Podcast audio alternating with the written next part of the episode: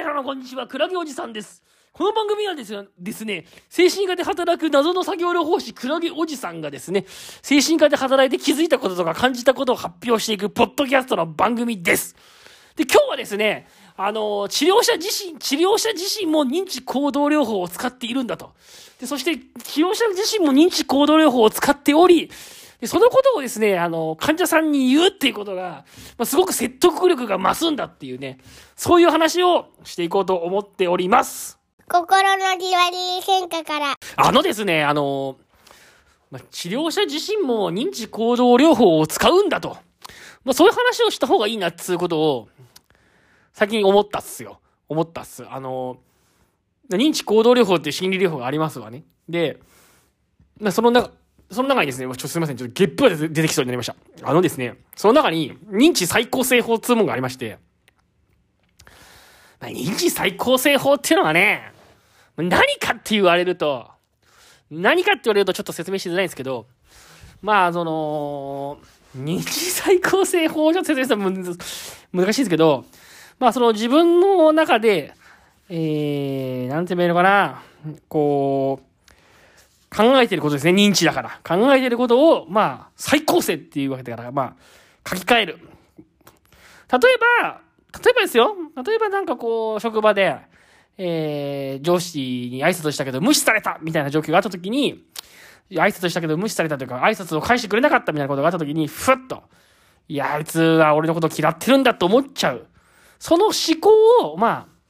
いろんな方向から考えてみて、まあ一回ちょっと修正してみるみたいな。まあまあ、大体そんな感じですよ。で、コラム法って言われるんですよ、これはね。コラム法って言われていて、認知再構成法っての別名コラム法って言われていて、まあ、状況、気分、自動思考、根拠、反証、適応的思考、気分のこの7個の観点で、その、まあ、その、ある状況に対して、こう、思い浮かべちゃう、その、気分とか自動思考ってですね、その考え方を、まあ、その、再構成していくと。大丈夫？この説明。分かってっかなでちょっと伝わりづらいですね。うん、例えば、っていうのがあるんですよ。伝わりづらいですよね、これ。これどうかな？これもうもう自分も説明がうまくないね。認知再構成法の説明が。ねえ、ちょっと。いや、例えばですよ。例えば私が最近やってるこの認知再構成法。まあ私の、例えば状況としては、最近上司にですね、リワークの参加人数が少ないぞっていうふうに言われていると。例えばそういう状況があったとします。そうするとそれに対して気分として、いや、落ち込む。落ち込みとかね、落ち込みが70%とか、後悔が70%とか、え怒りが65%とかで出てくるわけですよ。で、その時の、まあ、自動思考って言って、その時にふっと自分の頭の中に上がってくる思考としては、もういちいちうるさいなとか、なんなんだよと。そもそも何人患者さん見させるつもりなんだよとか、いちいちいちいち、あのー少し人数が少なくなったぐらいでいろいろ言いやがってとか。あとはですね、私、その参加人数が最近ちょっと減ってきてるんですけど、その前に実は参加人数がすごい多多くなってる時期があって、スタッフの数を増やしてくださいっていうところがあるんですね。で、そのことに対して私はちょっと後悔の気持ちがあるんで、まあ、スタッフ増員なんて頼まなきゃよかったななんていう気持ちが出てきたりするわけですよ。で、これが自動思考。で、こういう、そのなんか嫌なことがあった時にふっと思い浮かぶその自動思考っていうその認知のね、部分を、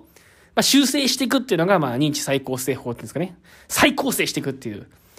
で、そこ、その、それに関しては、例えばいちいちうるさいなとか、何人見させるつもりなんだよとか、スタッフ増員してくれって言わなきゃよかったななんてことに対して、その根拠と反証を二つ考えるんですね。根拠っていうのは、まあ、そのいちいちうるさいなとか、スタッフ増やせ、増やしてくれなんて言わなきゃよかったなっていう、言わなきゃよかったかなっていう、その後悔することの根拠。で、反証っていうのは逆、逆なんですよね。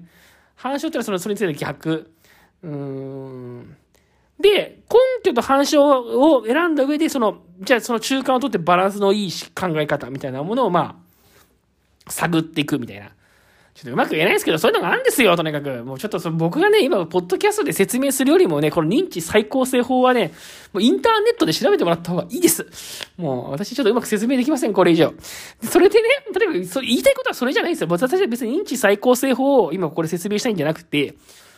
それを私も、もうあの、ずっと最近やってるんですよ、このリワーク、この仕事を始めて、このリワークの仕事を始めてからですね、嫌なことがあるために、この認知再構成のこのコラム表っていうのをですね、ノートに書くようにしてるんですよ。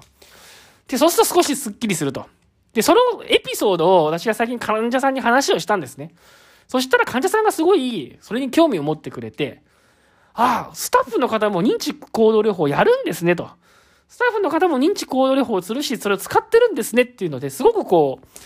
う、納得感を感じていただいて、やっぱスタッフ自身がやるっていうこと、やってるよって、すごい便利だよっていうふうに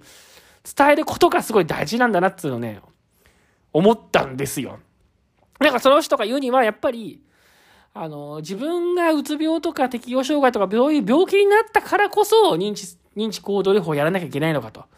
なんか病気になったから自分は認知、認知行動療法を学ばなきゃいけないのかっていう気持ちでちょっといたんだけど、あ、そうじゃないんだと。病気の人も病気じゃない人も、少しこう、自分の気持ちを楽にしたりとか、ね、自分の考え方を柔らかくするためには、こういう認知行動療法みたいなものを使って、こう、気を楽にして働くっていうことができるんだって。なんかちょっとやっぱ偏見があって、病気になったりとか、こう、休職したりとかそういうことがあるから、なんか心理療法みたいなものを、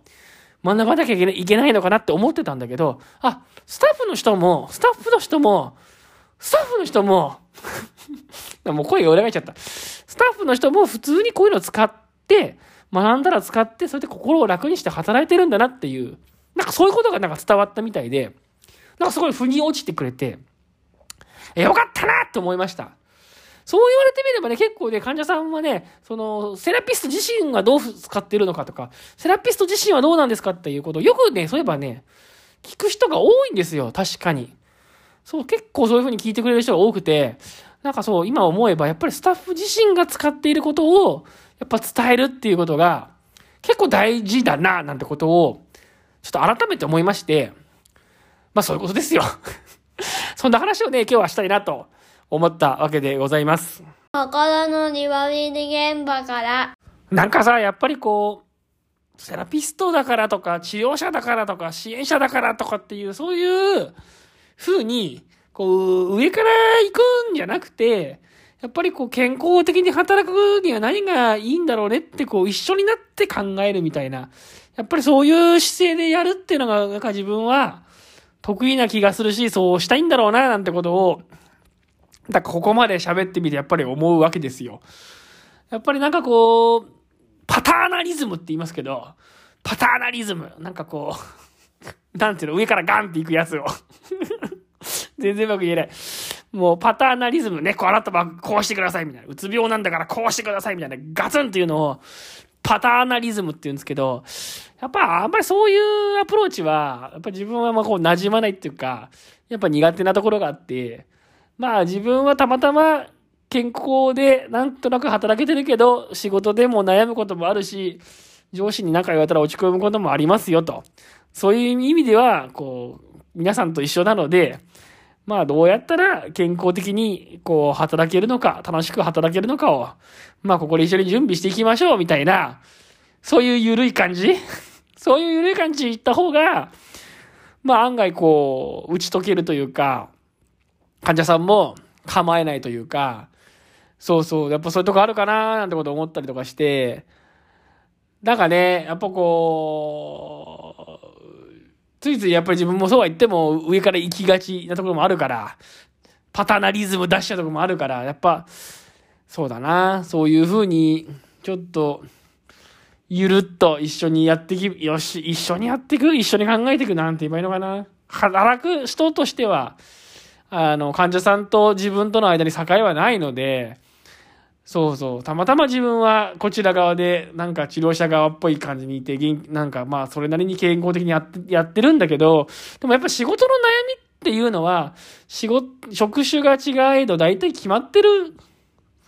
ところがあると思うんですよね。上司がいて、上司がいて、上司からいろいろ言われて圧がかかってきてやんなきゃいけないとか、時間内に一定のスピード感を持ってやらなきゃいけないとか、い、えー、ある一定の時間内に、こう、正確に正しく間違えずにやらなきゃいけないとか、ね。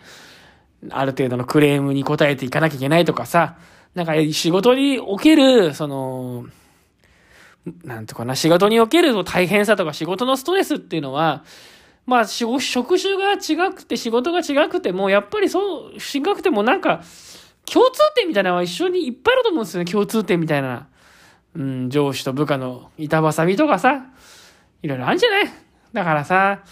そういう意味では自分もやっぱりこう悩める労働者というか、そういう一面もあるんですよと。そして悩める労働者であり認知行動療法なんかを使ってちょっと気楽に雇おうとしているんですよっていう、やっぱそういうね、一面をね、見せていくことっつうのが結構大事なんじゃないのかななんていうふうにね、思っておる次第でございます。というわけでもう今日の話はこの辺で終わりにしていこうかなと思います。はい、この番組はですね、平日の朝5時に基本的に配信していくポッドキャストの番組になっておりますんで、また聞いてみたいなっていう方は、えー、概要欄じゃないや、フォローとかしてください。あと感想とかも求めてますんで、もしよければ概要欄にリンク貼ってますんで、概要をよろしくお願いいたします。それでは今日もありがとうございました。今日はここから